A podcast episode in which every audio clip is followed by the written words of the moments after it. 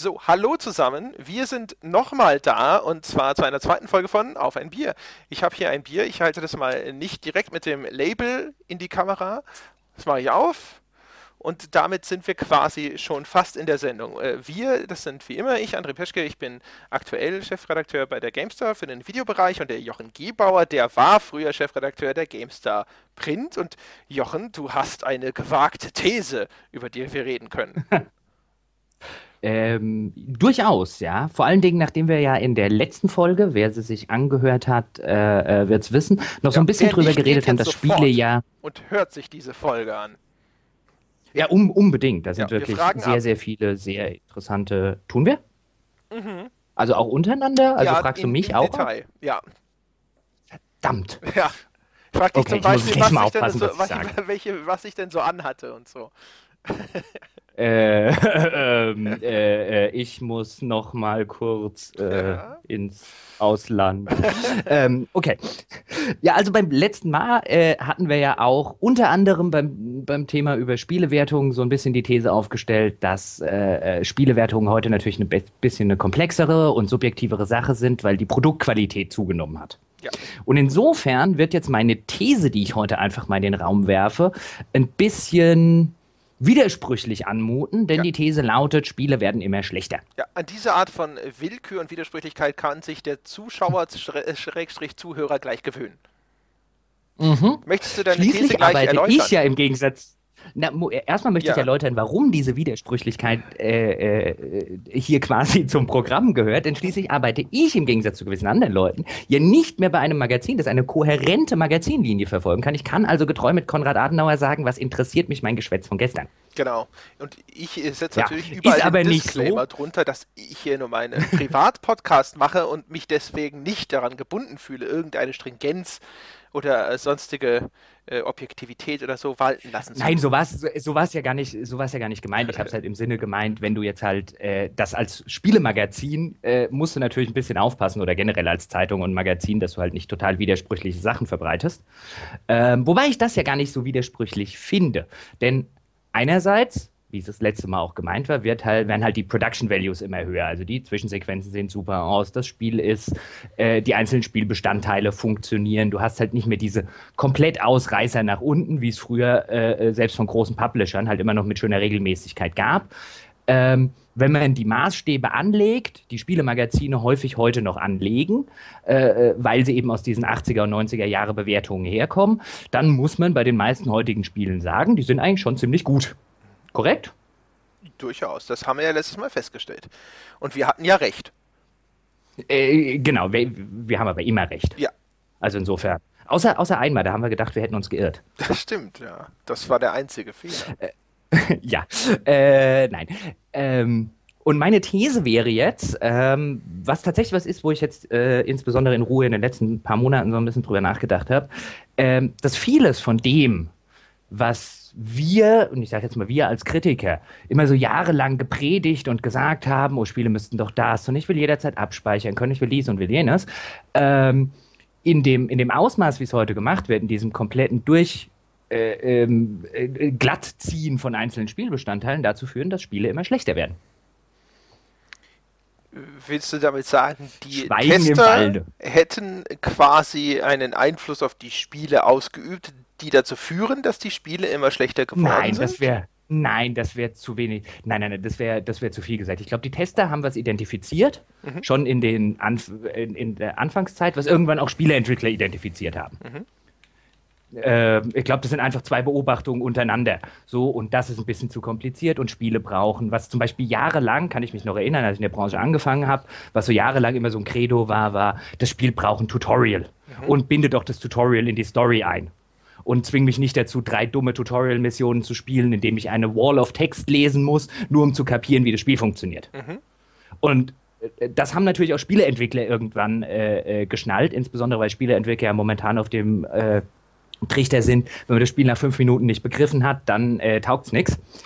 Ähm, und das führt jetzt zum Beispiel, das ist so ein Fall äh, äh dazu, wenn mich derzeit was nervt ohne Ende, ist es, dass ich bei jedem Spiel, insbesondere in den ganzen Franchises, also auch bei jedem dummen Assassin's Creed, dumm jetzt im äh, dem überspitzten äh, Sinne in diesem Beispiel, ähm, gezwungen werde, ein Tutorial zu spielen, das mir Sachen beibringt, die ich schon längst weiß. Ja. Das ist, zum, äh, ist, jetzt, ist jetzt ein so plakatives Beispiel. Assassin's Creed 3 zum Beispiel, was ich ja nach wie vor für das überbewertetste Assassin's Creed ever halte, mhm. äh, und da ja äh, zumindest der Community nicht alleine bin, ist quasi das erste Spieldrittel ein Tutorial. What the fuck? es gibt anscheinend viel zu lernen in diesem hochkomplexen Nein, Spiel. Das ist ja noch das Schönste. mhm. Und das ist so, so, so äh, ein Beispiel. Und äh, ich glaube aber, wenn wir jetzt eine Weile drüber reden, fallen uns noch mehr. Also mir fallen äh, äh spontan äh, natürlich noch eine Menge ein. Ach, jede Menge. Also, das ist ja Standard. Aber, jetzt äh, alleine habe ich das Battlefield Hardline vor kurzem angefangen zu spielen. Und auch da ist es so, die, die erste Stunde ist eigentlich ein einziges, eine Mischung aus Tutorial und Videosequenzen wo ich auch die ganze Zeit da sitze und denke, jetzt fang halt an. Ich glaube, das mhm. ist übrigens, wenn ich vielleicht gleich mal in die Diskussion einsteigen darf, es ist sicherlich ein, ist, ist diese, dieses Wiederholen von vermeintlichen oder wirklichen Best-Practice-Varianten äh, ist, glaube ich, mhm. dem geschuldet, dass Spieleentwicklung so viele Unwägbarkeiten hat, aber nun Publisher ja viel Geld ausgeben und jemand, der viel Geld ausgibt, sein Risiko gerne minimieren möchte. Deswegen klammert sich da an die ganze Branche, an alles, was einigermaßen als Safe Bet, als etabliert oder sonst wie gelten kann. So nach dem Motto, hat bisher noch keinem geschadet, die anderen haben damit auch Millionen mhm. verkauft, also machen wir es weiterhin nach Schema F. Äh, ja, aber das führt eben in der, in der Konsequenz dazu, dass du immer schlechtere Spieler hast. Also mir ging es jetzt zum Beispiel, was ja ein kontroverses Beispiel ist, auch das haben wir in der letzten äh, äh, Folge mal angeschnitten, mir ging es zum Beispiel so bei Dragon Age Inquisition, mhm. dass ich in vielen Fällen ein mies designtes Spiel finde. Mhm. Das fängt zum Beispiel ähm, bei Sachen an wie, und auch da kann man ja sagen, in weißt du, so von der, von der grundlegenden Variante, wie das ganze Spiel funktioniert und es führt dich an die einzelnen Elemente an. Und es gäbe ja jetzt wenig, wo man wo man objektiv sagen kann, okay, dieses Spielelement funktioniert nicht mhm. oder dieses Spielelement ist, äh, funktioniert nicht. Es gibt halt nur viele Spielelemente, von denen bin ich der Meinung, sie machen überhaupt keinen Spaß. Ja, dieser Wartable. Ähm, genau, dieser, dieser Wartable. Ich meine, what the fuck ist ja. das? Äh, äh, das ist, äh, und mir ging es beim, beim, ersten Spieldurchgang, äh, ich war am Anfang relativ euphorisch bei Dragon Age Inquisition, weil ich gedacht habe, weil mir das Spiel dieses Gefühl vermittelt, es steckt so viel in mir drin. Mhm. Und bis man halt irgendwann festgestellt hat, ähm, äh, dass das alles irgendwie Potemkinsche Dörfer sind. Und der Wartable zum Beispiel, den ich am Anfang total spannend fand. Oh, und da kann ich das machen, da kann ich dieses machen. Und dann hast du in diesem Wartable dieses schöne dieses schöne Ding. Vielleicht sollten wir kurz für Leute, die Dragon Age Inquisition nicht gespielt haben, erklären, was es ist. Mhm. Ähm, sobald man halt seinen sein, äh, Inquisition Stronghold, seine Hauptbasis hat, kann man halt an so einen Kriegstisch gehen und kann dort Missionen machen, die dann in Echtzeit nebenher ablaufen. Da kriegt man dann eine kurze Missionsbeschreibung, dann kann man einen von drei Agenten auswählen, der diese Mission für einen machen soll. Und das kann dann mal 10 Minuten dauern oder mal bis zu 24 Stunden, glaube ich. Ja, Echtzeit. Äh, in Echtzeit. Echtzeit wohlgemerkt, was man natürlich damit, wenn man das einmal rausgefunden hat, äh, äh, ad absurdum führt, dass man halt einfach die PC-Uhr umstellt, einen Tag zurück, dann ist die Mission sofort fertig. Hm. Und prinzipiell, Cheater. wie gesagt, am Anfang dachte ich ja noch, ach, das ist ja, das ist ja ein ganz nettes, ja, das musst du machen. Und ich erkläre dir auch gleich, warum. Bitte. Äh, ähm, am Anfang dachte ich halt wirklich, ach, das ist ja noch eine ganz nette Sache, habe mich dann immer wieder gefreut, so frei nach dem Motto, oh, da ist mein Agent jetzt nach fünf Stunden zurück, mal gucken, was ich bekommen habe. Erstens, in der Regel bekommst du Scheiße. Mhm. Was das Ganze, also zu kapieren, dass dieses System, wenn ich jetzt jemanden 20 Stunden losschicke, der Spieler in der Zwischenzeit aber vielleicht 14 Stunden gespielt hat, bis der halt wieder da ist, weil vielleicht Anfangszeit und ich spiele das halt einfach mal einen ganzen Tag. Und dann kommt er zurück und ich kriege eine Waffe, die seit zwölf Stunden obsolet ist dann ist das dummes Spieldesign. Unter anderem. Oder wenn ich die Typen losschicke, um Ressourcen zu sammeln und sie kommen mit so, einem, so einer Handvoll Ressourcen zurück, wo ich sie eigentlich sofort auspeitschen lassen müsste, dass sie nach all der Zeit ja drei Gänseblümchen gepflückt haben, im Grunde genommen. Das Richtig, faule Pack. Du in der, wo du in der gleichen Zeit 300 pflücken ja, ja, ganz genau. selber machen würdest. Ja. Richtig. Und im Grunde ähm, genommen ist der ganze Scheiß ja nur so ein Ding, also erstens, äh, äh, es, es, es ist so ein, so ein äh, Progress-Gate, ja, weil es, du auch die neuen Regionen teilweise darüber freischaltest und du musst halt diesen Einfluss erstmal erreichen, dass das möglich ist und dadurch äh, verhindern sie, dass du jetzt quasi von Anfang an die ganze Spielwelt abgrasen kannst. Das ist ja wahrscheinlich so der was, Kern des Ganzen. Was Richtig, was total bescheuert ist, weil warum solltest du das jemandem verbieten? Richtig. Äh, wenn er das doch möchte. Ich meine, das kannst du ganz einfach durch die Stärke der Monstersteuer. Mhm. Auch das, schlechtes Spieldesign. Und was ich ganz furchtbar an dieser Sache finde, wie ich ja sagte, du hast ja diese drei Berater, die du losschicken kannst. Mhm. Und dann gibt es viele dieser Missionen, bauen aufeinander auf. Das heißt, es folgt eine ganze Missionskette. Die kann man sich aber kaputt machen, diese Missionsketten. Also du kriegst einfach die Anschlussmission nicht mehr, wenn du den falschen Berater losschickst. Mhm. Welches der falsche Berater ist, weißt du aber erst, wenn er nach zwölf Stunden wieder da ist. Aber du siehst doch, welcher gerade am besten geeignet ist für diese Missionen. In der Regel macht es ja, keinen Unterschied, aber.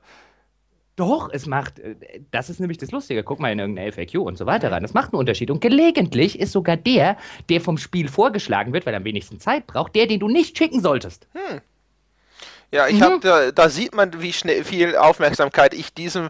Für mich eigentlich ist das, war das so ein, so ein, so ein blödes Metagame, was ja jetzt immer sehr viele gerne einbauen, insbesondere Ubisoft, damit sie es in eine Companion-App auslagern können. Ja, ähm, das ist für das, mich so ein Spielzeitstrecker.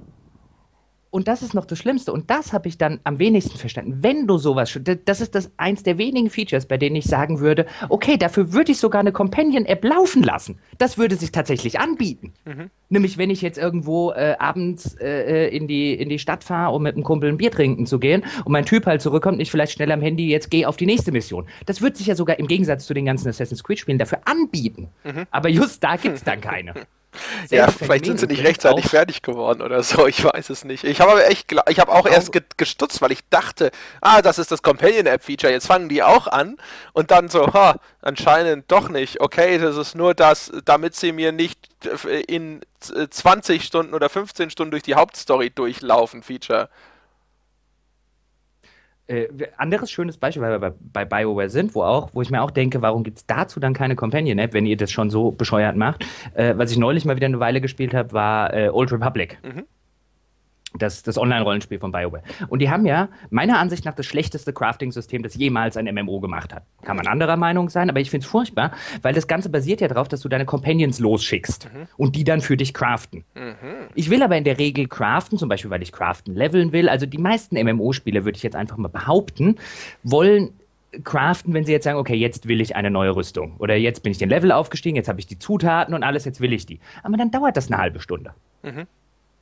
Ich kann das ja nicht selber machen, sondern ich muss halt irgendeinen Companion losschicken. Mhm. Ähm, was nett ist für die ganzen, für die ganzen äh, Sammelberufe, die es ja sonst in MMOs gibt, die tatsächlich Zeit fressen, wenn ich jetzt zum Beispiel irgendwie sage, aber das, äh, äh, ich sage jetzt, ich kann meine Companions losschicken und sammeln mir mal die ganzen Zutaten. Aber just das macht ja Star Wars The Old Republic nicht. Das machst du ja immer noch selber. was du nicht selber machst, ist das eigentliche Craften, mhm. das dann irgendwie, wenn du einen legendären Gegenstand herstellst, mal irgendwie eine Dreiviertelstunde dauert. Mhm wo du dir halt sagst, what the heck? Warum? Vielleicht damit wo die, die das, Ökonomie nicht geflottet wird? Kann das damit zu tun haben, dass die, das, dass sie nicht die Ingame-Ökonomie mit, mit Gegenständen vollstopfen wollen? Irgendein Auktionshaus, wo dann Preise ins Bodenlose fallen? Ich glaube, ich glaube nicht. Ich glaube wirklich, das war der Versuch, was Neues in diesem MMO-Crafting zu machen und zu sagen, wir nehmen quasi diese ganze Fleißarbeit, mhm. dieses, was weiß ich, wenn ich jetzt wieder Lord of the Rings online spiele, ähm, dann sitze ich halt davor und dann habe ich meine 100 Holz gesammelt und dann gehe ich an diese, gehe ich irgendwo an eine Werkbank und dann wird aus 100 Holz werden irgendwie 50 Bretter und das dauert dann 20 Minuten. Es dauert auch 20 Minuten. Äh, nur ich fühle mich dabei nicht so hilflos. Mhm. Also ich mache dann tatsächlich was. Und dann kann ich halt, gehe ich halt irgendwie, äh, äh, was weiß ich, mir was zu trinken holen und so weiter. Ich finde das viel schlimmer, auch wenn man jetzt sagen kann, hey, im anderen Fall ist es ja auch so, da kannst du ja wenigstens nebenbei noch spielen. Und ich glaube, das war das Ziel, mhm. das zu machen, den Spieler spielen zu lassen, während er craftet. Und das ist kein dummes Ziel, aber die, die Umsetzung ist halt eine, bei der ich sage, ich spiele dann aber nicht. Gut, das, vielleicht mag das auch mir nur so gehen, aber ich gucke dann die ganze Zeit, wie lange dauert es noch, wie lange ist der jetzt noch unterwegs. Ähm, und ich will dann ja auch warten, bis, äh, bis ich weiter queste, bis endlich mein tolles neues Lichtschwert fertig ist. Mhm. Und das, das ist halt auch so ein, so ein System, das wurde damals von der kompletten Presse, also wenn ich mich recht erinnere, ich kann, kann mich an keinen Test mhm. erinnern, bei dem ich nicht gelesen hätte, dass das Crafting ja bei äh, Old Republic so viel besser wäre, wobei bei vielen Sachen bei Old Republic hieß, dass es so viel besser sei. Mhm. Ähm, und äh, wo ich schon angefangen habe, damals zu releasen und dachte, das ist schrecklich. Wobei das aber ein recht spezifisches Beispiel ist und wir wollten ja eigentlich über genau. so Zeichen der Zeit sprechen, die sich durch die Bank verschlechtern und mhm. ich gebe mal ein anderes Beispiel und zwar ist es die, die, Art und Weise, wie sich heutzutage Storytelling abspielt. Und zwar nehmen wir doch gleich oh ja. mal das provokantest mögliche Beispiel, wo es nämlich richtig scheiße ist, ist nämlich GTA 5. Ja, jedes Mal steigst du am Anfang der Mission in ein Auto, dann bläht dich jemand entweder in Person oder über das Handy voll und erzählt dir die ganze Backstory. Dann kommst du an, steigst aus, machst deine eigentliche Mission, spielst also tatsächlich, dann steigst du wieder in deine Karre und danach passiert das gleiche nochmal. Und das ist eigentlich nur ein Beispiel von vielen. Äh, das andere Beispiel wären die typischen Audiologs. Ja? Du sammelst irgendwo ein Tonbandgerät auf und dann erzählt irgendeine Stimme aus dem Hintergrund irgendeine Form von Backstory oder vielleicht tatsächlich sogar wichtige Details. Und das geht mir auf den Womit Sack wir wieder bei. Äh, ja, vollkommen, weil das ist faules Game Design, womit wir zum Beispiel wieder bei Dragon Age Inquisition wären. Ich finde, Audiologs sind, sind eine interessante Sache. Ich meine, groß gemacht hat die damals System Shock 2. Ja, das war mal eine richtig ähm, coole Erfindung damals. Nein, es ist, meiner Ansicht nach kommt es komplett aufs Spiel an. Bei System Shock 2, genauso wie übrigens bei Bioshock, wo es, mhm. wo es äh, Ken Levine dann wieder aufgegriffen hat, funktioniert das, weil du in ein, äh, in ein, in ein geschlossenes äh, System reinkommst und wissen willst, was dort passiert ist und dir nach und nach diese Vergangenheit erarbeitest. Und weil man natürlich auch in diesem, äh, und weil es in, in, in diesem Fall halt ein Punkt ist, um diese ganze Horror- und Gruselstimmung zu transportieren. Mhm. Ähm, Jetzt nehmen wir wieder Dragon Age Inquisition, auch das wieder ein Beispiel, wo ich mir denke, äh, oder wo ich mich immer wieder gefragt habe, warum lese ich das in Reviews nicht? Jedes Gebiet, ich meine, BioWare behauptet, jedes Gebiet, es hat ja eine eigene Geschichte. Ja, aber das erzählt das Spiel nicht. In jedem Gebiet kann ich irgendwie 722 totlangweilig geschriebene Schnipsel finden, die mir irgendwie eine Backstory erzählen. Wo ich mir denke, dafür ist das Audiolog-Format aber nicht brauchbar. es mag jetzt Leute geben, die das spannend finden, sich das irgendwie zu erarbeiten, aber das ist kein System Shock, das ist kein, das ist kein Bioshock, das ist keine unter, keine äh, kaputte Raumstation oder kein kaputtes Raumschiff oder keine untergegangene äh, äh, Utopia, sondern das ist halt als Rollenspiel, ich komme in einen neuen Landstrich und ich muss mir alles selbst erarbeiten, was da passiert ist ähm, so gern wie ich bei, bei Skyrims und Ultimas und, und so weiter die, die Hintergrundbücher lese, aber selbst ein Skyrim macht einen viel besseren Job darin, seine Welt plastisch und seine Gebiete plastisch darzustellen, als das zum Beispiel in Dragon Age macht.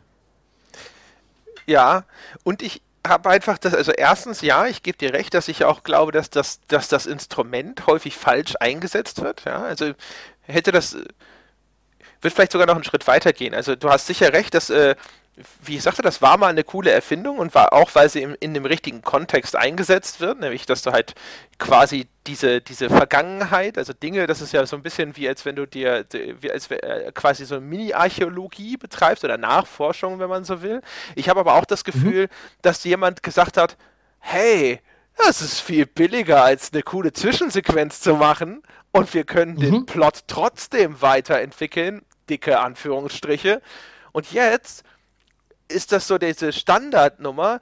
Äh, ich, nach irgendeinem Spielabschnitt werde ich in irgendeine Form von Sequenz gesteckt, wo ich nicht mehr flüchten kann und muss mir halt einfach anhören, wie mich jemand zutextet. Auch da wieder aktuelles Beispiel Battlefield Hardline, wo ich halt am Anfang diese Autofahrt habe und wo mich meine Kollegin zulabert und ich mir die ganze Zeit nur denke, können wir nicht das Radio anmachen? Ich, das interessiert alles nicht mehr. Ey, fass dich kurz, sind wir bald da? Ich muss mal. Ja, also Ah, mhm. und das ist ständig aber so. Aber das ist. Womit wir dann aber beim Thema zum Beispiel Missionsdesign wären, weil du auch vorher GTA 5 angesprochen ja. hast. Ich finde ja immer wieder super, wenn mir, wenn mir Leute, du weißt ja, ich bin jetzt nicht der äh, unbedingt der größte GTA-Fan, mhm. aber offensichtlich gibt es da draußen einen Haufen Leute, die GTA total toll finden. Mhm. Ähm, gut, es gibt auch einen Haufen Leute, die Shades of Grey toll finden. Also insofern äh, nicht immer alles, was ein Haufen Leute toll findet, ist super. Ähm, aber gut, ich lasse mir das ja auch, gibt ja auch gute Argumente dafür. Aber dann höre ich zum Beispiel Missionsdesign. dann sagen mir, kriege ich ernsthaft gesagt, das Missionsdesign bei GTA sei gut. Und ich denke mir, nee, das ist es nun mal nett. Das Mission, GTA erzählt seine Mission, auch wenn dich mittlerweile die Erzählweise nervt, was ich nach dem x-ten Mal, wo sie gemacht wird, natürlich auch verstehen kann. Aber GTA packt seine, zumindest seine Story-Mission, in einen schönen erzählerischen Kontext. Mhm. Das funktioniert. Das reine Design ist in der Regel sowas von 0815. Ähm, und, und das ist, das ist ein Problem, was ich dann bei vielen Spielen, auch da könnten wir jetzt zum Beispiel wieder, ist auch da wieder Inquisition ein sehr schönes Beispiel, wo ja viele gesagt haben, die Nebenquests sind langweilig, das sind totale, geh dahin und bring fünf Leute um oder geh und hol was oder geh und bring Quests. Mhm. Das ist ja total langweilig. Und dann denke ich mir, haben die Leute eigentlich Origins gespielt? Hm. Und jetzt wird jeder, äh, Origins hatte doch, natürlich, 99% der Quests in Origins sind reine Hol-, Töte- oder Bring-Quests. Der einzige Unterschied ist, dass Origin sie in einen Story-Kontext setzt. Ab und zu hast du mal eine kleine Sequenz, dann unterhältst du dich mit jemandem und so weiter. Spielerisch ist das komplett irrelevant, auch wenn du manchmal vielleicht eine andere Entscheidung oder zumindest die Illusion einer anderen Entscheidung. Aber das reine Level-Design, das reine Missionsdesign, das reine Quest-Design der einzelnen Quests, war bei BioWare schon immer Hol, Bring und Mach was. Das Einzige, was BioWare jetzt gemacht hat, es hat bei den ganzen Nebenquests den erzählerischen Kontext rausgenommen. Äh, und damit quasi offengelegt, wie langweilig es eigentlich ist, wenn du das halt wegnimmst. Ja, zu Dragon Age sage ich gleich noch was, äh, ganz kurz bei dem, also bei GTA ist es ja wirklich so, ich, ich, die, die, das Missionsdesign bei den Dingen, die du wirklich spielen kannst, da muss ich mal eine Lanze brechen, so ein bisschen zumindest ist da zumindest über das gesamte Spiel, das ja einfach unglaublich umfangreich ist, schon sehr, sehr abwechslungsreich, so äh, insbesondere auch in der Art, also selbst die, die Standardsachen sind häufig inszenatorisch sehr interessant abgewandelt, anders als man es bisher so gesehen hat. Aber ich, ich, was mich total nervt, ist halt ja, einfach. Rein, rein, rein spielerisch. Ich meine, rein spielerisch fängt so gut wie jede Mission damit an, fahr erstmal zu Punkt X. Ja, ja, genau. Aber weil sie eben ihre, ihre, ihre Geschichten erzählen, darüber erledigen. Und das halt eben fast immer. Ja. Und das ist das, was mich daran so stört. Und bei Dragon Age äh, habe ich den Eindruck, dass BioWare da saß, sich umgeschaut hat und gesagt hat, aha, Okay, ihr sagt also, wir sind zu linear. Ihr seid der Meinung, diese ganzen Open-World-Dinger sind so toll. Okay, ja, dann machen wir das halt mal. Genau, dann in Zukunft hören wir aber nicht mehr, ey, Ubisoft hat aber 120 Spielstunden, ja. Jetzt bomben wir auch jeden Bereich voll mit finde 26 Scherben, geh zu drei Astralien und so weiter und so fort. Und ich habe das Gefühl, das ist das Schlimme daran, bei einem Teil der Leute hat das sogar funktioniert. Äh, wie viele ich gesehen habe, die ja. gesagt haben, ey, wie geil das Inquisition, da ist mal richtig viel im Spiel drin. Da hat EA mal gelernt. Ja. Wo ich mir gedacht habe, so, ja, ja aber das, was an, drin ist, ist das ist einfach, also, äh, in Origins mag jetzt vielleicht rein ja, spielstundentechnisch weniger drin gewesen sein, aber äh, es war alles besser. Ja, Origins war natürlich von vorne bis hinten, von vorne bis hinten nicht besser. Ich habe den Eindruck, diese Leute, die äh, dann argumentieren, aber was da jetzt alles drin ist und so weiter, sind wahrscheinlich die Leute, die auch äh, in diese Mega-Schnitzelbuden gehen, äh, äh das äh, 500 Gramm Schnitzel äh, äh, mit einem Berg Pommes halb aufessen und sich danach irgendwie toll fühlen. ja, also, es hat sich gelohnt. Da kriegst du was für dein Geld. Sowas, Genau, richtig, an sowas erinnert mich das immer. Ähm, oder zu McDonalds gehen und sich irgendwie zwei Sparmenüs bestellen, weil sie gerade irgendwo einen Gutschein gefunden haben oder so. Ähm, aber das ist, gehen wir vielleicht ein bisschen weg jetzt auch von, ich weiß, ich schieße mich da immer wieder auf Inquisition ein, weil ich es einfach ganz grässlich finde. Ähm, äh, zum, warum Spiele immer schlechter werden, was ja die ursprüngliche These war. Jetzt haben wir ja so ein paar sehr detaillierte Sachen genannt, aber vielleicht wenn wir, wenn wir jetzt mal rausgucken, auch das haben wir beim letzten Mal angesprochen. Ähm, ich habe jetzt in den letzten zwei Jahren mit ziemlich vielen Entwicklern, Producern und so weiter gesprochen.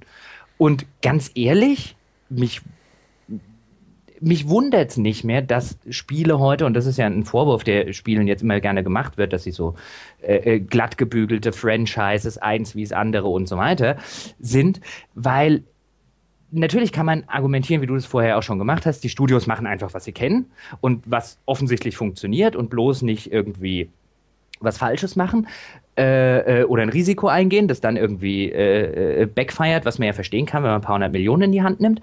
Aber das Schlimme ist, die Leute, die diese Spiele machen, also wenn ich das vergleiche zu, als ich vor 15 Jahren in der Branche angefangen habe, wenn du da mit jemandem geredet hast, da hattest du klar junge, enthusiastische Leute, die dir häufig auch mal einen vom Pferd erzählt haben oder danach kolossal mit ihrem Projekt gescheitert sind. Aber gib mir jeden Tag einen Peter Molyneux mit allen seinen Fehlern über so ziemlich jeden modernen Lead-Designer, Story-Designer oder Producer, den du bei Spielen, die haben nicht mal mehr Leidenschaft für ihr Produkt. Die machen Spiele, wie ein Handwerker Fliesen legt. Ja, das ist in der Tat richtig. Das, äh, das, ich habe auch das Gefühl, also vielleicht ist aber auch die Auswahl der Leute, mit denen wir sprechen dürfen oder wie die äh, gecoacht werden, ist sicherlich auch anders geworden. Das vielleicht äh, so als Disclaimer. Aber insgesamt habe ich auch das Gefühl, dass früher war das äh, eher äh, eine, eine Berufung sozusagen und jetzt ist es nur noch ein Beruf. Also man hat das Gefühl, die viel beschworene Professionalisierung der Spielebranche hat dazu geführt, dass viele Leute das Ganze tatsächlich halt einfach immer nur aus dieser Business-Perspektive betrachten und es so wenige gibt, die das machen, weil sie sich nicht vorstellen können, irgendwas anderes in ihrem Leben zu machen. Das ist übrigens auch eine Beobachtung, die man im, in, in einem viel kleineren Rahmen, weil sich, äh, weil sich da zumindest vom Finanziellen nicht so irre viel geändert hat, im Spielejournalismus oder im Journalismus vielleicht sogar insgesamt feststellen kann, würde ich behaupten wollen. Dem, dem würde ich zustimmen, ja. Also, also, die, die Leute in. Also ich muss natürlich aufpassen, dass ich bei diesem Podcast hier nicht immer so als der disgruntled Ex-GameStar-Employee ja, äh, Christian Schmidt 2 äh, nenne ich dich. Ähm, ähm, der ja nicht disgruntled so, ist, zumindest offiziell, nur ein, ein Mahner. Es ist, äh, es ist tatsächlich so, ähm, mein Gefühl zumindest war, ähm, im, im, wenn ich, wie gesagt, jetzt vergleiche mit meiner Anfangszeit in der Project Gut, da war ich Anfang 20, da geht man natürlich ein bisschen anders an die äh, äh, Sache ran, aber auch wenn, äh, auch da hattest du langjährige Kollegen wie hm, Harald Wagner, äh, äh, Petra Mooröder, die damals bei PC Games, die ja jetzt vor kurzem da weggegangen ist, ähm, auch da gab es Leute, die lange dabei waren. Mein, mein, mein Eindruck mittlerweile ist, dass viele Journalisten, ich will nicht alle über einen Kamm scheren, aber viele Journalisten, Spielejournalisten das Ganze mittlerweile komplett als Job machen. Ja. Und abends und am Wochenende zur Hölle nichts mehr mit Spielen zu tun haben wollen. Und ich kann das, kann das ja verstehen. Wer, wenn, kann es ja verstehen, dass jemand hingeht und sagt, ich mache das jetzt acht Stunden täglich ich will am Wochenende was anderes machen. Das Problem ist nur, dann kannst du halt meiner Ansicht nach nicht in einem nicht als Journalist in einem Medium arbeiten, das so sehr sowohl von Fachkenntnissen als auch von, von Enthusiasmus und Leidenschaft geprägt ist wie in diesem. Ich kann auch nicht, ich kann auch nicht als, was weiß ich, Kicker-Redakteur sagen, ich gucke mir jetzt aber Samstag, Samstag ist echt Family, ich gucke mir da keine Bundesliga an. ja. Ja, ja, ganz genau. Das geht halt nicht. Ja, ja. Also das äh, ähm. ist, ist, das ist zum einen das, was ich meine. Und was ich auch schlimm finde, ist, dass ich, wenn ich mich auf irgendeinem Event oder so mit Kollegen unterhalte, ist mir tatsächlich passiert, dass die äh, vom Mindset her einfach so viel Verständnis für diese, diese, diese, diese Publisher-Denke haben. Wo, und das damit meine ich jetzt nicht wirklich, ähm, dass jetzt, äh, dass die jetzt sich haben beeinflussen lassen vom, vom Hersteller oder so, sondern sie wissen so viel über das, was in der Spieleentwicklung nun mal quasi notwendig ist, wegen Budget und Hü und Hört und sonst irgendwas, dass sie das inzwischen auch als das muss halt so sein, akzeptiert haben, obwohl es eigentlich ihre oh ja. Rolle wäre, zu sagen, mhm. ja, ist mir scheißegal, ob das für den Publisher finanziell besser ist und ob das ein Risiko wäre oder sonst irgendwas, aber so sollte das nicht sein. Aus der Perspektive des Spieleenthusiasten muss es eine, eine andere Lösung geben für dieses oder für jenes. Da wird einfach automatisch einfach so viel Verständnis aufgebracht, wo das Verständnis eigentlich nicht da sein sollte. Äh, ja, und in der Konsequenz werden dann Sachen schön geschrieben, die nicht äh, schön sein sollten. Also wenn wir jetzt zum Beispiel dieses ganze, ähm, was weiß ich, nehmen wir, nehmen wir Call of Duty. Call of Duty ist ein schönes Beispiel, weil ich weiß ja, du magst den Multiplayer-Modus von Call of Duty. Mhm. Ähm, aber Call of Duty ist so ein Beispiel, wo nicht wenige Leute draußen sitzen und sagen, das ist symptomatisch für alles, was in der Spieleentwicklung falsch läuft. Mhm. Und wie wenig das resoniert innerhalb von Redaktionen oder auch innerhalb im Kollegenkreis, finde ich fast schon beängstigend. Im Hinblick darauf, dass Call of Duty, bei dem, bei dem Call of Duty ist so ein schönes Beispiel, wo man ja jetzt sagen kann, hey, einerseits rein jetzt mal auf Singleplayer-Modus betrachtet. Modern Warfare 2 fanden sie alle noch toll. Das gleiche Spiel jetzt sieben Jahre später finden sie plötzlich alle irgendwie scheiße. Das verstehe ich ja gar nicht. Und dann denke ich mir immer, und Call of Duty ist so ein schönes Beispiel, warum Spiele immer schlechter werden. Call of Duty will hat keinen Mut zu was Neuem. Das hat keinen Mut zu einer Individualität. Das hat keinen.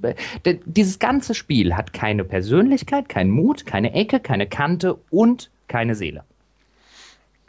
Ich glaube, was im Multiplayer-Modus gar nicht schlimm ist. Multiplayer-Spiele, was weiß ich, wenn ich jetzt einen Counter-Strike nehme. Ein Counter-Strike ist jetzt kein Spiel, dem eine große Persönlichkeit oder diese Multiplayer, diese reinen Multiplayer-Sachen, die funktionieren auf einer mechanischen Ebene.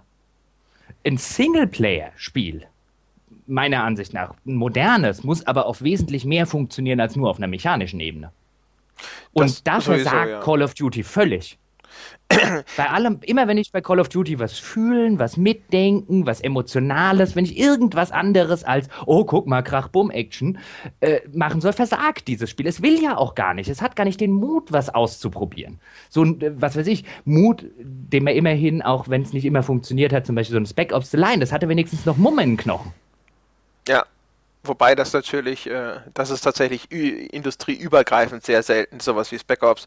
Bei Call of Duty habe ich das Gefühl, es gab schon so ein, zwei Punkte, wo mal ein Studio zumindest äh, hatte das Gefühl, sie hatten bei Black Ops zumindest den Willen, Dinge zu verändern. Das ist auch nach wie vor das letzte, von dem ich so richtig begeistert war, äh, offen gestanden.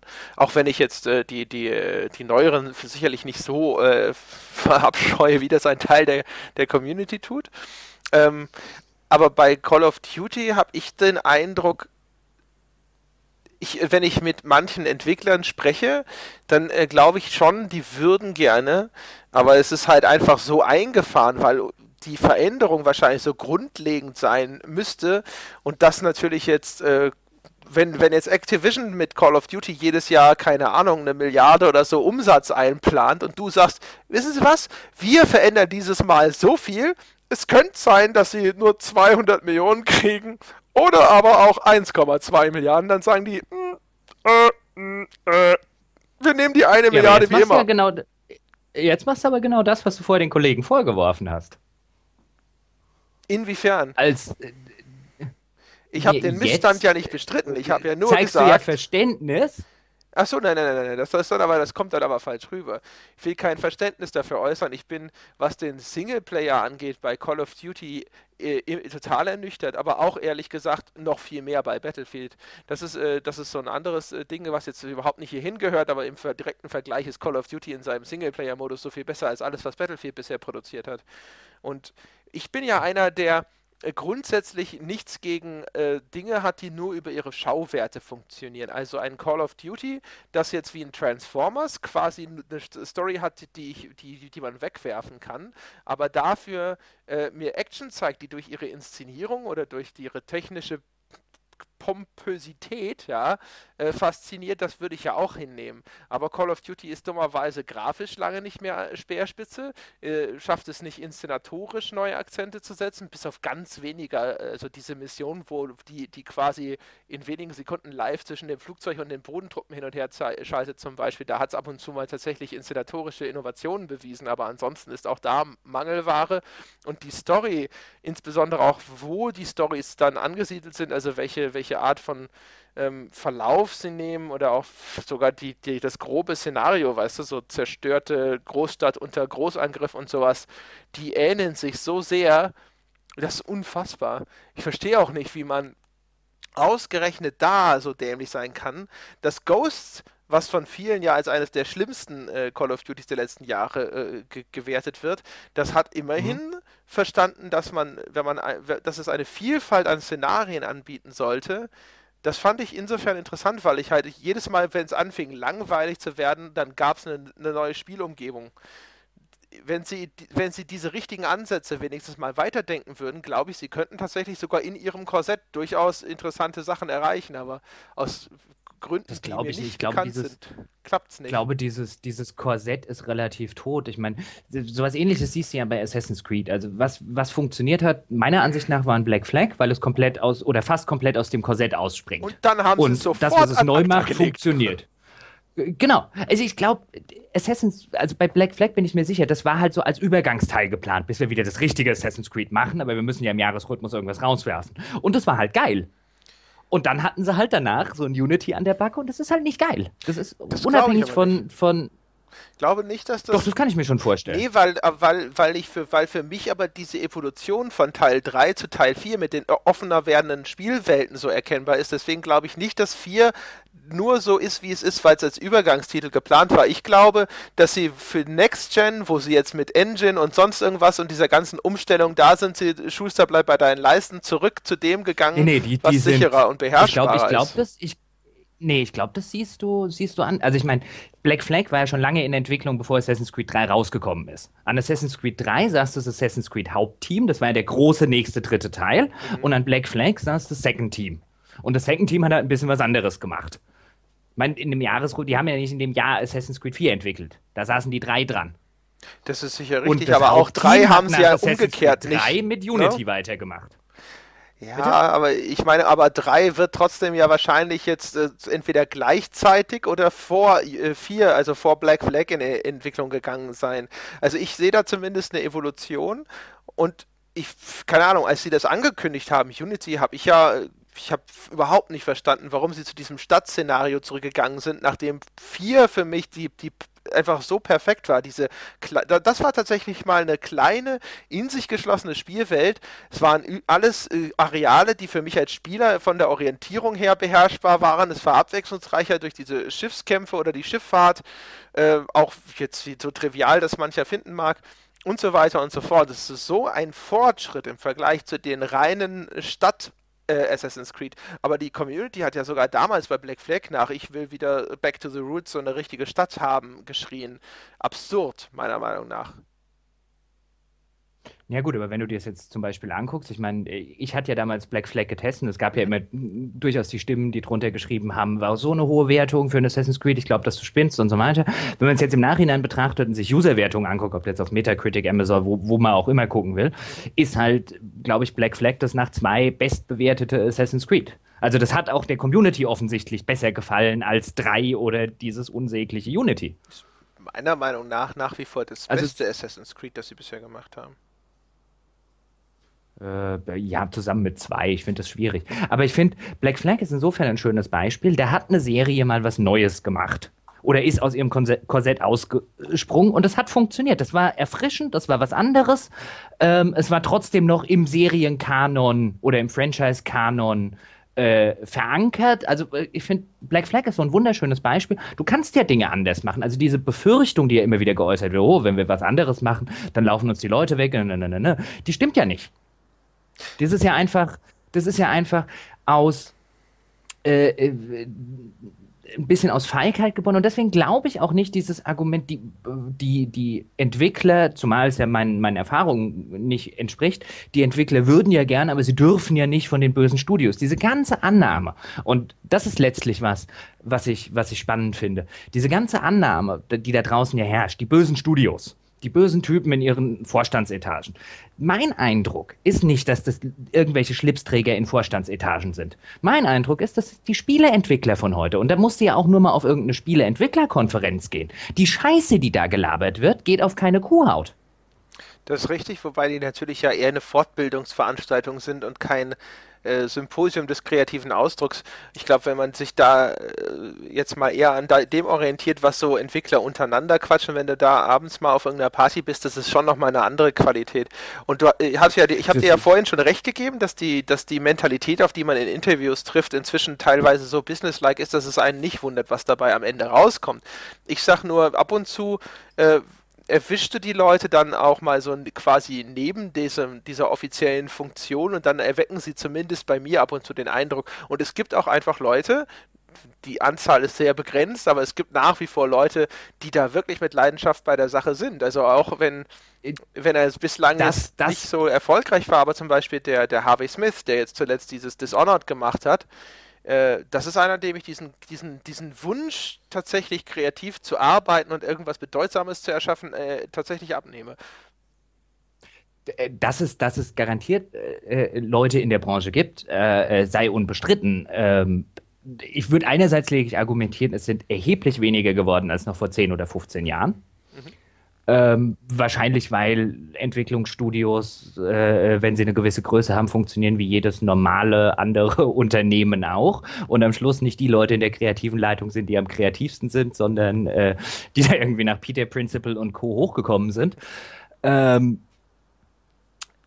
das ist. Äh, jetzt habe ich einen Faden verloren. Das passiert mir selten. Hm.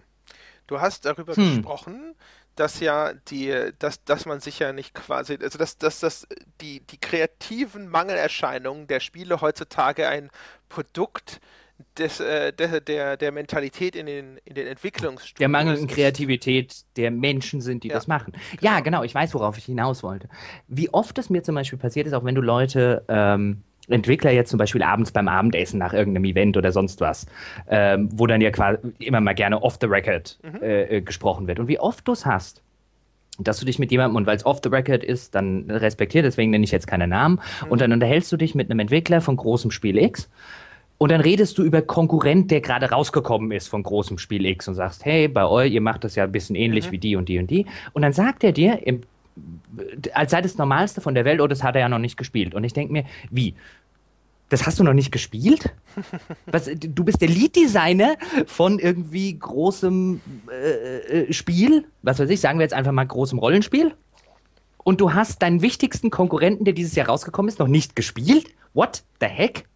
Ich glaube aber, bei, äh, bei solchen Antworten, ehrlich gesagt, gehe ich immer davon aus, dass die Leute das so vorschützen, damit sie sich nicht irgendeinem Plagiarismusvorwurf ausgesetzt sehen. Aber äh, ich häufig dir, genug ist es auch glaubhaft. Ja, kann gut sein. Ich gebe dir trotzdem recht. Ich gebe dir ein anderes Beispiel, das für mich viel schlagender ist. Und zwar, die, äh, als ich angefangen habe, äh, vor tausend Jahren in der Industrie, so in meinen aller, allerersten Interviews, da äh, habe ich noch gefragt, was so jeder fragt, ne? Wie komm, wann kommst du denn raus? Wie lange haben wir denn dran gearbeitet und so mhm. weiter und so fort. Und irgendwann wird einem das ja langweilig. Und auch die Entwickler sagen einem dann ja mal irgendwann so unter vier Augen, Mensch, das ist ja äh, echt öde, dass man hier den ganzen Tag immer nur die gleichen Fragen beantworten muss. So, mhm. jetzt habe ich irgendwann aber auch angefangen, auch aus eigenem Anspruch heraus, zu sagen, okay, ich möchte mit den Leuten nicht über Dinge sprechen, die auch im Presskit stehen. Denn das muss Richtig. ich ja nicht, das steht ja im Presskit. So, Jetzt stelle ich Ihnen also Fragen, zum Beispiel, die halt sich jetzt eher auf den, den künstlerischen Anspruch Ihres Spiels beziehen, die in irgendeiner Form auf einer Metaebene über Ihr Spiel diskutieren wollen und so weiter und so fort. Ja, also keine Ahnung, wenn jetzt ich die sind, die sind notorisch schwer zu kriegen, aber stell dir vor, du würdest einen GTA-Entwickler treffen und dann fragst du ihn äh, über die popkulturelle Bedeutung von GTA und ob äh, in welcher Form die Gesellschaftssatire von Live Invader mit Facebook und der Auflösung der Persönlichkeit korreliert und so weiter und so fort. Mhm. Und der Anteil der Entwickler, die auf dieser Ebene nichts über ihr Spiel zu sagen haben, ist erschreckend. Ja. Ja das ist tatsächlich eine, ein, das hat mich auch über Jahre extrem frustriert. Das, äh, deswegen war ich immer so glücklich, wenn ich Menschen wie unter anderem Peter Molyneux oder auch den Harvey Smith getroffen habe. Da gibt es noch eine ganze, also eine, eine, kleine, aber feine Reihe anderer Menschen, mit denen man so über ihre Spiele sprechen konnte. Aber der ganz große Teil hat darauf keine Antwort, äh, äh, kann darüber auf dieser Art, äh, auf dieser Ebene überhaupt nicht sprechen, hat also auch äh, offensichtlich nicht wenn ich fies sein wollte, würde ich sagen, die intellektuelle Kapazität, aber das ist falsch, weil die sind meistens sehr klug, sondern sie haben offensichtlich gar kein Interesse daran, so über ihr Spiel nachzudenken oder so über ihr Spiel zu sprechen und sie haben, erwecken den Eindruck, es auch nicht getan zu haben bisher. Richtig, das ist ungefähr so, um mein Beispiel von vorher nochmal zu bemühen, als würde man mit einem klugen Fliesenleger eine Diskussion über die, äh, über die Metaebene seiner Fliesen anfangen. Da sitzt er halt auch da und sagt, what, ich leg Fliesen. Ja, ja, genau. Also wenn du, ja, oder, dann, sie haben da ja ein Mosaik geschaffen. Ja, so, nee, ja das ist ja in der Tradition von äh, ja. äh, Leonardo da Vincis größten Meisterwerken. Dann sagt er, nee, ich habe scheiß Fliesen gelegt. Ja, nee, ich habe das Bild hier nochmal ja. in grün gemacht. Ja. genau, so ungefähr. Ja. Aber das hast du, und, und das, das zeichnet sich halt, oder das, das geht dann halt weiter in eine tatsächliche, in eine Qualität und vor allen Dingen auch in einen, in einen äh, künstlerischen Anspruch. Ich finde, das ist immer ein bisschen zu viel gesagt. Bei künstlerischem Anspruch denke ich immer an irgendwie Shakespeare, Goethe und äh, äh Dinge, die in Elfenbeintürmen an Universitäten stattfinden. Mhm. Was ja nicht schlecht sein muss. Ich sitze ja gerne in Elfenbeintürmen. Die Aussicht ist fantastisch. Dumm rum. Ähm, äh, aber ja, ich brülle auch lieber von Elfenbeinturm zu Elfenbeinturm, als mich auf Bäumen zu unterhalten. Aber äh, äh um mal einen, einen, einen alten, arroganten Satz zu sagen. Aber das sieht man dann in Spielen. Wenn du jetzt zum Beispiel, der, wenn wir jetzt mal in die Historie reingucken, nimm Richard Garriott. Mhm. Richard Garriott hatte ungefähr bei jedem Ultima den Mumm, was komplett anders zu machen. Das ging manchmal gut, sorgte für Meisterwerke wie Ultima 7 oder sorgte für Katastrophen wie Ultima 8 das ist aber was, das ist aber was, was, was, was Kunst ausmacht. Also wenn wir schon irgendwie das Künstlerische sehen, dass man nicht immer nur denselben Scheiß hundertmal äh, neu iteriert, sondern dass man halt versucht, die Grenzen des Mediums aufzusprengen. Mhm. Und das hattest du früher. Das hast du heute nicht mehr. Das wollen die auch gar nicht mehr. Die wollen sich innerhalb dieser klar definierten Grenzen, die ja erfolgreich und kommerziell erfolgreich und so weiter sind, bewegen. Den Mumm, da was aufzusprengen, den hast du bestenfalls noch im Indie-Markt. Und das ist die, das ist die eigentliche Tragödie. Und die noch ein bisschen größere Tragödie ist, dass eine Spielepresse, die eigentlich als Kritiker da sitzen sollte, nie gefühlt zumindest auf die Idee kommt, um mal zu sagen, stopp was ist hier los? Das können wir doch nicht alles mehr mit 70er, 80er, 90er Wertungen bedenken. Wir müssen doch ab irgendeinem Stell, an irgendeinem Punkt mal unseren Job als Kritiker machen und einfach sagen, so wie es hier läuft, läuft scheiße.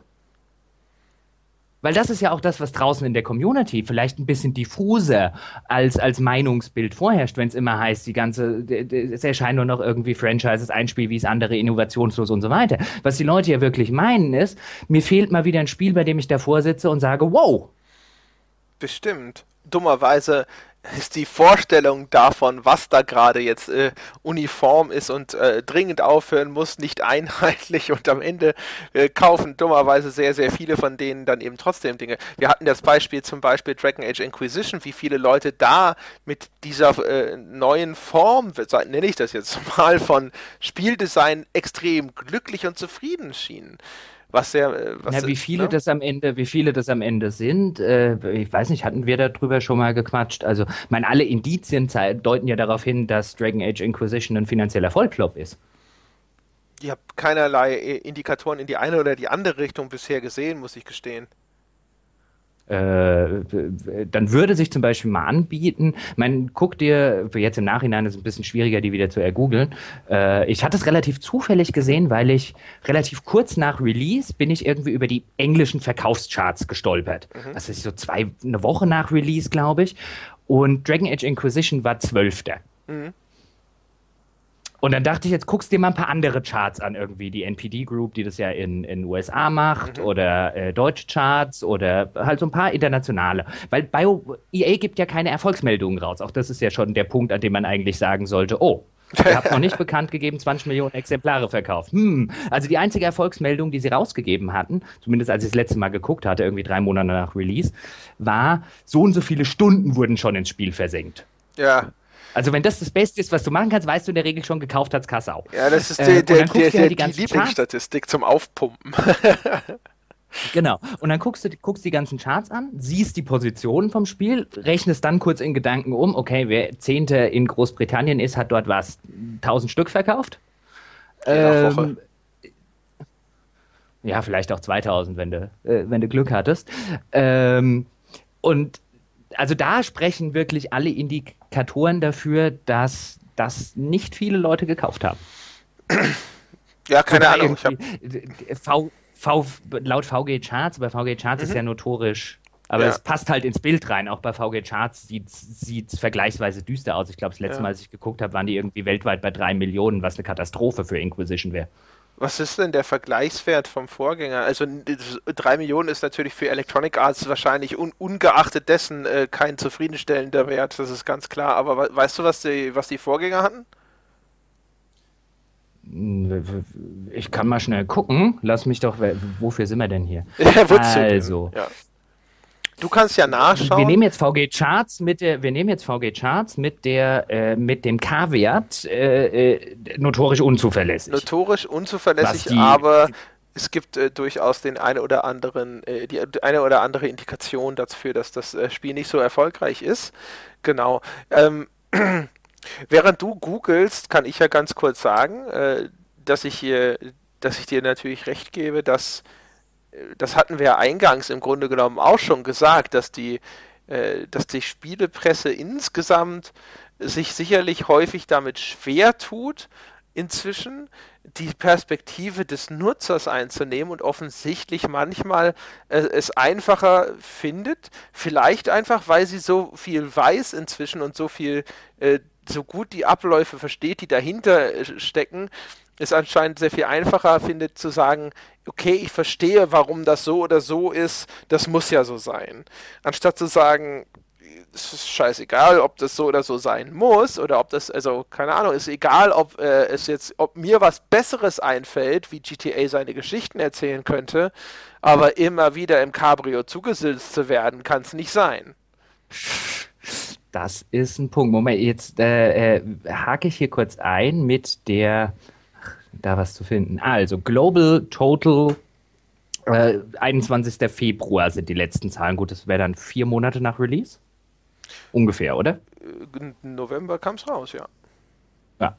Wäre PlayStation 4 Global 1,39 Millionen. Mhm. Xbox 360 370.000. Was? Xbox One Achso. 640.000. Okay. Und Windows 450.000. Also wären wir ungefähr bei 3 Millionen. Ja, wenn ich jetzt mal so nicht mal. Daumen äh, äh, kurz überschlage. Und das wäre eine Vollkatastrophe. Das in der Tat äh, sicherlich nicht.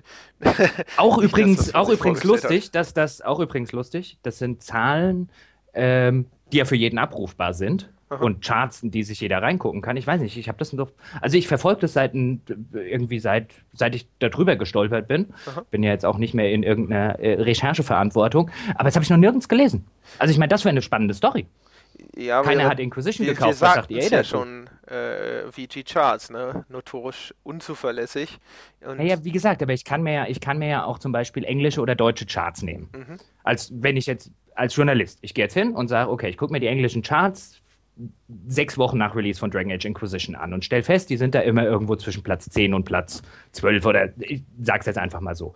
Dann rufe ich bei jemandem an, der sich damit auskennt und fragt, was heißt denn Platz 10 bis 12 durchschnittlich in den englischen Charts? Dann sagt er mir so und so viel verkaufte Exemplare. Dann mache ich den gleichen Spaß mit den amerikanischen, mit den deutschen Charts. Dann habe ich die drei größten Märkte auf der Welt für dieses Spiel abgearbeitet. Dann vergleiche ich das mit VG Charts und dann erschließt sich mir schon mal ein Gesamtbild.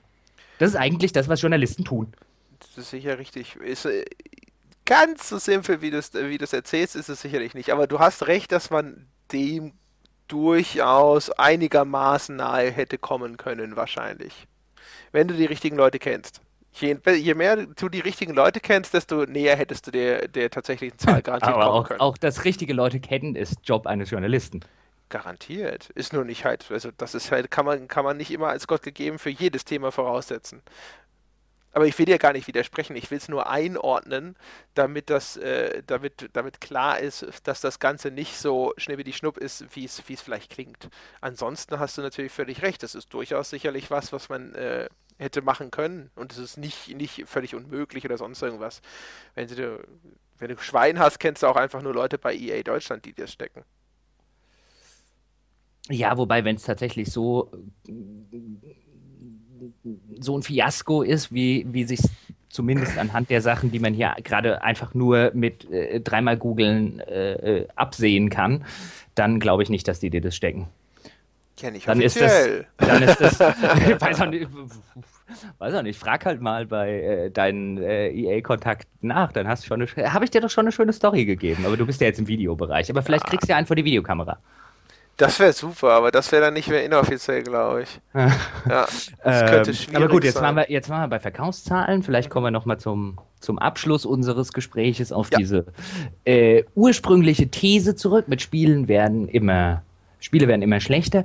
Ähm, was ich, ich finde, was ich einerseits faszinierend finde, ist diese, dieser vermeintliche Widerspruch, der dann drin ist, weil du eben nicht mehr diese Ausreißer hast, die du früher hattest, diese qualitativen Totalausfälle, dass in der Regel die einzelnen Spielsysteme funktionieren. Was halt komplett fehlt und was ich, was ich immer so, so äh, bedauernswert finde, ist, wie sehr dir die Spieleindustrie heute auch nach draußen erzählt, wir sind Kunst. Mhm. Wir wollen endlich anerkannt werden. Wir sind im Mainstream angekommen. Wir sind wie Filme. Wir sind wie dies. Wir sind wie jenes und selber jeden künstlerischen Anspruch mittlerweile, der, wie ich es vorher schon gesagt habe, schon ein bisschen zumindest daraus besteht, dass man ab und zu auch mal die eigenen Grenzen auslotet, dass man was Neues macht, dass man, dass man einen gewissen Mut zur Schau stellt. Das ist, das haben die nicht. Dieses, dieses, dieses Kunstargument, das mittlerweile von der Industrie immer wieder nach draußen getragen wird, ist halt ein reines PR-Argument. Und wie, wie immer wieder Leute, dem, dem, die es eigentlich besser wissen müssten, dem Ganzen aufsitzen. Also, wenn mir heute jemand erzählt, Spiele seien Kunst inzwischen, dann denke ich mir, also entweder sitzt du hier gerade einer, einer wahnsinnigen PR-Lüge einer Industrie auf, oder du hast vor 10 oder 15 Jahren nie Spiele gespielt. Weil all, ich weiß, also wenn wir, wenn wir jetzt über Spiele als Kunst reden, dann musst du wirklich in den Indie-Bereich gucken. Und nicht alles, was Kunst ist, weil Kunst ist ja immer so ein, so ein etwas problematisch besetzter Begriff im Hinblick darauf, dass manche Leute dann ja zuerst an die, die achte Klasse denken, in der sie der kaukasische Kreidekreis von Bertolt Brecht lesen mussten und denken, alles, was Kunst ist, ist scheußlich. ähm, ist, halt, ist halt das sowas, ähm, wenn du jetzt an, an, an, an alte Klassiker rangehst, wie zum Beispiel in Planescape Torment, in Ultima 7, wenn wir bei Rollenspielen sind, ähm, die definitiv diesen künstlerischen Anspruch erfüllen. Und das hast du heute nicht mehr im Mainstream-Bereich. Mir, mir, wird kein Mainstream-Spiel mehr einfallen, dem ich diesen, auch rein persönlicher Sicht, da kann man natürlich anderer Meinung sein, aber aus rein persönlicher Sicht fällt mir in den letzten Jahren, ich müsste gerade jetzt spontan kein einziges Mainstream-Spiel ein, dem ich den, das Label Kunst geben würde zumindest selten ein paar von den Sony-Titeln. Also Journey ist so klein, dass man das fast schon wieder als Indie-Projekt beschreiben müsste, aber zum Beispiel Shadow also of the Journey... Colossus würde ich okay, sagen. Okay, ja. Aber jetzt bleiben wir mal im PC-Bereich. Der PC-Bereich ist ja von den Publishern sowieso so ein bisschen ad acta gelegt. Da gibt es ja eigentlich fast nur noch den, den Indie-Bereich, wenn man so will. Hm. Also müsste es ja quasi Mainstream, Multiplattform, keine Ahnung. Ich meine, wenn man sich diese, das ist so ein Ding, ne? Man muss sich halt häufig vielleicht einfach nur den Teilaspekt rausgreifen. Wenn man sich nur rein diesen gesellschaftssatirischen Teil von GTA anschaut, da ist schon ein künstlerischer Anspruch dahinter.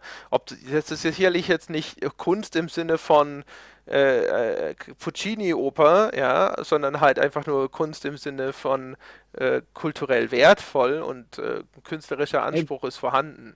Find, find, du musst ja, du musst ja nicht, du musst ja nicht Puccini-Oper sein. Also ja. ähm, äh, eine gute, äh, was Gutes Popkulturelles ist ja nicht verkehrt, wobei ich GTA ja steckt drin. Ich würde bei GTA halt immer, aber das wäre auch wieder eine andere Geschichte für einen anderen Tag, argumentieren, dass das, was da als Dekonstruktion des, äh, äh, der Postmoderne gefeiert wird, mhm. ähm, so banal, oberflächlich und also ich würde mich, lass mich so formulieren, es würde mich nicht wundern, wenn die Hausers daheim sitzen und sich über jeden kaputt lachen, der, bei G der über GTA einen Artikel schreibt, wie sehr das doch die zynische Postmoderne äh, dekonstruiert und sich à la James Joyce vor ein paar hundert Jahren äh, äh, drüber lustig machen, wie äh, äh, die Kritiker ihnen genauso auf den Leim gegangen sind. Ja, wobei, also ich meine eigentlich tatsächlich jetzt eher, äh, wie das Ganze in, in diese Spielwelt integriert ist weniger als die, die Gesellschaftskritik oder sonst irgendeine Art von Botschaft, die man da herauslesen mag. Weil die ist in der Tat tatsächlich meistens äh, es ist, ist da, da, der intellektuelle Anspruch ist sehr niedrig. Ja? Deswegen sagte ich aber auch, es ist halt jetzt keine weder schöngeistige noch hohe Kunst im Sinne von du brauchst irgendwo da also eine e-, enorme Auseinandersetzung damit. Jetzt kann man auch wieder anfangen, darüber zu streiten, wo die Kunst anfängt und wo sie aufhört, aber ähm, wie diese, diese Betrachtung von, von also diese gesellschaftliche Bestandsaufnahme da jeweils in die Spielwelt integriert ist und so. Ich habe zumindest das Gefühl, dass man da, dem könnte man das schon zusprechen. allein die Tatsache, dass es da einen Diskussionsraum gibt für, für Dinge, äh, auf, auf einer Ebene, wo du das, wo du Worte wie James Joyce in den Mund nimmst, zeigt, dass das auf jeden Fall ein Beispiel ist, das nicht ganz beschissen ist. Aber äh, natürlich okay. bei den meisten anderen Mainstream-Spielen. Vielleicht ist auch das das Problem. Vielleicht erscheint uns GTA äh, als so, so, so, äh, keine Ahnung, wie soll ich sagen, anspruchsvoll ist garantiert nicht der Begriff, den ich wählen würde. Auf jeden Fall, vielleicht ist das so ein Fall von der Blinde äh, und die, der Einäugige und der König der Blinden wird, weil einfach die Messlatte durch all die anderen Titel wie die Battlefields so niedrig gelegt wird, dass, äh, dass sogar sowas schon sofort zu äh, hochgezogenen Augenbrauen und lächelnden Mundwinkeln führt. Da ist natürlich was dran, insbesondere wenn ich jetzt, weil ich ja gerade noch auf dem Bildschirm bei VG Charts habe, äh, äh, nochmal an, an Dragon Age Inquisition irgendwie denke, wo ich dann lese, die Story sei gut. Und ich denke, wo ich dann einfach denke, also, ich verstehe es nicht. Ich äh, haben und ich muss dann immer so in diesen, haben die Menschen einfach, die das, die dieser Überzeugung sind, haben die nie ein Buch gelesen? Also ich meine, wenn wir jetzt, wenn wir jetzt Dragon Age Inquisition nehmen und ich das mit irgendwas, was ich in der Fantasy in den letzten Jahren gelesen habe, ob das jetzt äh, Martin ist, ob das Rothfuss ist, ob das Robin Hobb ist, äh, wen auch immer, selbst äh, die ganze, die, der ganze Wheel of Time Schmonsens, wenn ich das als die Geschichte von Dragon Age Inquisition als Roman lesen würde, wäre es mit Abstand das mieseste, was ich seit Jahren in der Fantasy gelesen hätte. Das ist aber, glaube ich, vielleicht auch sogar wieder so ein Ding, was vielleicht historisch gelernt ist, wenn du man so will, weil, über, weil erinnerst du dich auch ähm, äh, vor, keine Ahnung, wahrscheinlich 10, 15 Jahren oder sowas, war es tatsächlich gang und gäbe, dass man äh, bei Computerspielen immer dieses, diese, diese es ist gut für ein Computerspiel Bewertung vorgenommen ja. hat, gerade bei Stories. Das ist übrigens auch was, was ich nie verstanden habe, äh, seitdem ich in, angefangen habe als Redakteur zu arbeiten. Diese Entschuldigung so nach dem Motto, ähm, ja, die Story ist vielleicht scheiße, aber für ein Computerspiel ist sie echt gut. Mhm. Ja, als ob man dem Medium überhaupt nicht zutrauen genau. würde, dass man übrigens dann im nächsten Satz sofort als Kunst deklarieren möchte, Richtig. Ja, eine vernünftige Geschichte zu erzählen und, und zu inszenieren. Äh, was nun wirklich Medium, was nun wirklich das ist, was Mediums unabhängig funktioniert. ja. Also wenn es einen Bestandteil gibt, bei dem es vollkommen wurscht ist, in welchem Medium du ihn machst, ist es eine Geschichte zu erzählen. In, ja, also das, dadurch durch die Interaktion gibt es dann natürlich eigene Problemstellungen, aber so, so zu tun, als, also das, das müsste, man müsste das Computerspiel, sorry für das Beispiel, wie ein äh, behindertes Kind behandeln, ja, und sagen, hey, ähm, es läuft und ist dreimal hingefallen, aber dreimal hingefallen ist ja echt nicht so schlecht, ja. Das erinnert mich übrigens an, äh, jetzt, äh, wir kommen natürlich an äh, äh, die Zeit, an wo wir langsam auf die Zeit gucken müssen, zumindest bevor uns irgendwie die Zuhörer, also alle zwei von ihnen einschlafen. Ja. Ähm, aber das erinnert mich noch an einen Punkt, den ich eigentlich bei diesem Thema noch anbringen wollte, äh, äh, der sich vielleicht als Follow-up-Folge dann eignet, weil es ein relativ komplexes Thema ist. Aber das erinnert mich immer an diesen, dieses Entscheidungen in Spielen. Die Leute finden es ja, oder Manche Leute finden es ja unglaublich toll, wenn ich bei Spielen wie bei Dragon Age und bei Mass Effect und so weiter, wenn ich da meine eigenen Entscheidungen treffen kann, die ganz viele Auswirkungen haben. Und dann denke ich mir immer, Okay, Computerspiele sind in der Zeit der Abenteuerspielbücher. Kannst du dich an die noch erinnern? Ja, ja, Ian Livingston. Ja. Eines genau. meiner tollsten Interviews war, als ich bei Tomb Raider Anniversary Ian Livingston getroffen habe. Das, was sie nicht toll fanden, war, dass ich dann eigentlich nur über Abenteuerspielbücher mit ihm reden wollte und nicht über Tomb Raider. Und Abenteuerspielbücher waren ja mit zwölf was total Tolles. Also so ungefähr für mich jetzt drei Wochen lang ja. oder so, bis ich dann kapiert habe, wie der Scheiß funktioniert. Ähm, aber, äh, und da sind wir jetzt gerade bei Spielen. Wenn ich mir dieses, äh, und dann, dann, dann werden Spiele von, von in der Kritik gefeiert und dies gemacht und dann höre ich irgendwie Leute, oh, Spiele müssten mehr Entscheidungen, das ist ja total innovativ und so. Erstens ist es nicht innovativ.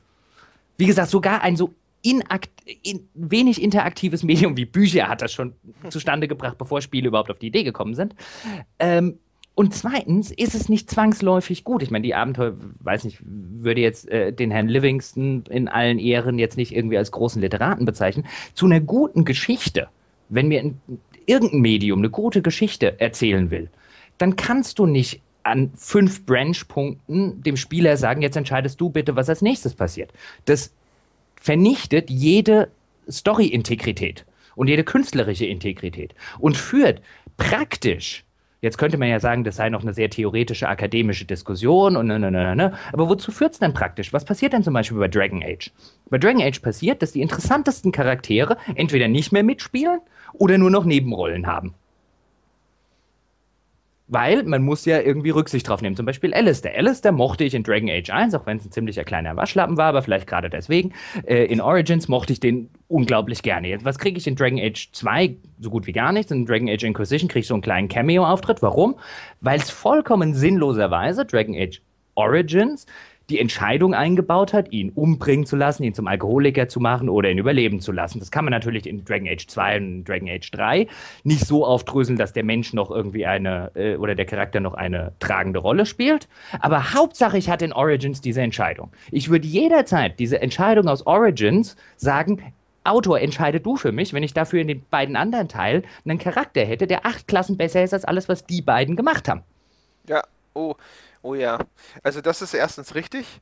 Äh, zweitens ist es auch meiner Meinung nach aber ein Strukturproblem. Das heißt, sie haben einfach dumm entschieden, quasi, welche Entscheidungen sie dem Spieler jetzt äh, aufmachen und welche sie besser für sich behalten.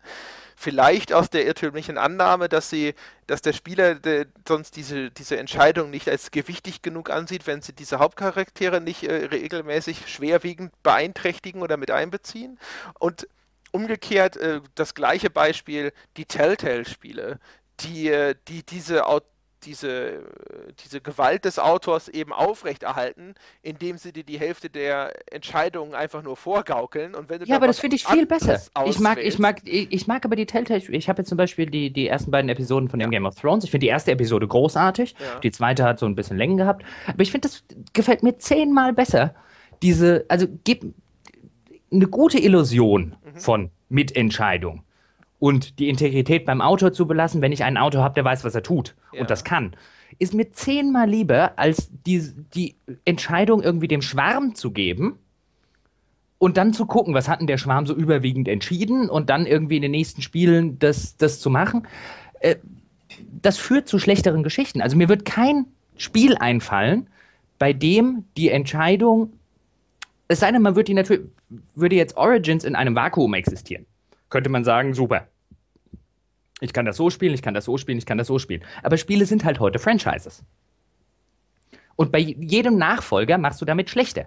Hätte ich zum Beispiel bei Ultima 4 oder bei, gut, bei Ultima 4 ging es sogar noch halbwegs, aber irgendwie zum Beispiel bei Ultima 6 äh, äh, die Wahl gehabt, irgendwie am Ende opfer ich jetzt Dupré, Chamino oder äh, Iolo, ähm, äh, und hätte einen von denen in Ultima 7 nicht gehabt, wäre das viel bescheuerter gewesen, für diese eine doofe Entscheidung die ganze Integrität der Geschichte kaputt zu machen. Das ging mir übrigens auch, aber äh, bitte machen wir dieses Fass jetzt nicht noch auf äh, bei Mass Effect 3, so wo ich eigentlich gerne viele mehr aus äh, Mass Effect 2 meine Charaktere weiter dabei gehabt hätte. Ich finde aber ehrlich gesagt bei der, beides schlecht, weil bei dem Telltale-Spiel, du hast ja recht, eine gute Illusion würde ich akzeptieren, die Illusion bei Telltale ist aber nicht gut, weil sobald ich nämlich mich nicht für die stark nahegelegte äh, Story der, des Autoren entscheide. Also mein Lieblingsbeispiel ist ja bei dem Walking Dead. Ich glaube schon in einer der ersten ein, zwei Episoden von der, von der ersten Staffel entscheide, dass das blöde Kind sterben soll, stirbt halt das scheiß Kind nicht. Und ab da weiß ich, dass das Spiel mich verarscht mit seinen deinen Entscheidungen. Ja. Und das nervt das mich viel find, mehr. Das nervt ich, ich meine, die Diskussion. Erheblich der, mich nervt das nicht viel mehr. Ich find, Doch, weil es äh, äh wir hatten es ja, wir hatten's ja, ja schon mal. vorgaukelt, dass es interaktiv sei und immer wieder so tut. Und ja, aber welchen Anspruch hast du denn? Moment, jetzt ja. äh, fragen wir mal so, okay, jetzt gehen wir auf eine Metaebene. Welchen Anspruch hast du denn drauf, dass nur weil dir das Spiel eine Entscheidung gibt, auch passiert, was du willst, dass es passiert? Wann, tut, wann, wann, wann agiert denn das Leben so? Das Nur weil du eine Entscheidung ist aber nicht ein Computerspiel und das Computerspiel suggeriert mir ja, dass ich in dem Fall eine bestimmte Entscheidung treffen darf. Du darfst ja auch eine Entscheidung treffen. Es sagt halt, in dem Fall übernimmt das Computerspiel, deswegen sage ich ja, wir gehen gerade auf die ja. Metaebene, in dem Fall übernimmt aber das Computerspiel die Aufgabe der Realität und sagt, bloß weil du dich so entschieden hast, heißt es noch lange nicht, dass ich jetzt mache, was du willst. Das das ist auf der Metaebene eine schöne Geschichte. Auf der tatsächlichen Ebene ist es aber nun mal so, dass ich ja mir bewusst ist, dass das ein Computerspiel ist und es unnötig ist, mir überhaupt einen Mausklick, also eine Entscheidung abzuringen, wenn es ihm hinterher egal sein wird, wie der ausfällt weiß ich, also ich meine, jetzt können wir auf eine ganz, ganz arge Metaebene, aber ich glaube, die lassen wir weg. Aber das ist ein schönes Thema für, die, für, für eine dritte Folge. Vielleicht, ja, das können wir ähm, überlegen. Auf jeden Fall, tatsächlich sind wir jetzt schon bei einer Stunde und fast zehn Minuten. Das heißt, wir müssen zum Ende kommen. Na gut. Wie sieht's denn aus? Haben wir noch irgendwelche weisen oder salbungsvollen Schlussworte dazu, dass jetzt Computerspiele, so war ja mal die These, immer schlechter werden? Da könnte man ja jetzt äh, vielleicht noch ein Fazit dazu finden. Ist denn das, äh, woran also liegt's? Äh, oder sind, vielleicht liegt es ja auch an uns? Vielleicht ist das mal so die, die Schlussbetrachtung. Sind wir zu, zu äh, abgebrüht? Abgebrüht ist, glaube ich, das falsche Wort. Also ich glaube schon, wenn du, wenn du, äh, wenn du heute irgendwie zwölf bist und dein erstes keine Ahnung, Computer oder dein fünftes Computerspiel ist Assassin's Creed Unity, dann wirst du dem garantiert anders begegnen, als wenn du 35 bist und es ist dein 3000. Ähm, das, ist, das ist bestimmt so. Ich halte aber die These nach wie vor, im, im, auch in einem historischen Kontext, für, dass es noch nie eine Zeit gab, in der Spiele so wenig versucht haben, so wenig kreativ, so wenig kreativen und künstlerischen Anspruch hatten. Wir sind definitiv in der Phase, das würde ich unterschreiben, in der Phase, äh, in der Spiele, Mainstream-Spiele, AAA-Spiele, ähm, zum reinen Kommerz geworden sind. Eigentlich zum Gegenteil dessen, was sie angeblich sein wollen, nämlich Kunst. Sie sind wie Transformers. Ich würde halt sagen immer, sie sind tatsächlich nicht so wie Transformers, zumindest nicht wie, der, wie, die, wie die, die Anfänge der Transformers-Reihe, weil sie nämlich nicht mal diese Schauwerte mehr mitbringen, also bis auf ganz wenige Ausnahmen zumindest. Aber ansonsten äh, ja, also zumindest wenn man, wenn man, wenn man, wenn wir die Prämisse vielleicht so fassen, dass wir sagen, es gab nie eine mutlosere Zeit, äh, wäre ich wahrscheinlich geneigt zuzustimmen, weil es fällt mir keine Zeit ein, in der ich äh, Spiele als so risikoscheu empfunden habe wie zurzeit. Und also zumindest für mir geht es halt so, äh, vielleicht als Abschlusssatz, dass dieses Risikoscheue bei mir zumindest dafür, dazu führt, dass ich es weniger gerne spiele. Das bestimmt. Also ich meine jetzt. Also ne? es ist es ist mir, ich glaube, das letzte das letzte Spiel, bei dem ich davor saß, nachdem ich es durchgespielt hatte, mit offenem Mund und einem Wow, sowas habe ich noch nie gespielt. Was ich früher häufig hatte, war Portal. Hallo, Bioshock Infinite. Ja, aber nicht wegen Spiel, sondern wegen der Geschichte. Ja, aber das war auf jeden Fall schon noch mal ein halbwegs naheliegendes Wu-Erlebnis. Ich war Und, jetzt gerade eher beim Spielerischen. Ja, ja, in, also ja, deswegen vom. Kopf her, deswegen, ja. ja. Aber äh, wir haben ja auch gesehen, dass das äh, sofort mit Studioschließung belohnt wurde. ja. Insofern, naja. Okay, ja, dann würde ich sagen, damit äh, auch dieses Thema ist sicherlich ein weites Feld und da könnten wir sicherlich auch noch ein bisschen länger drüber sprechen, aber dann äh, heften wir das auch erstmal ab. Und äh, ja, sollte es denn irgendwann tatsächlich zu einer dritten Folge kommen, dann äh, haben wir das ja, haben wir ja schon zwei Folgen veröffentlicht und haben ja vielleicht sogar irgendwo ein, zwei, drei Kommentare stehen, die uns vorschlagen, worüber wir reden sollen.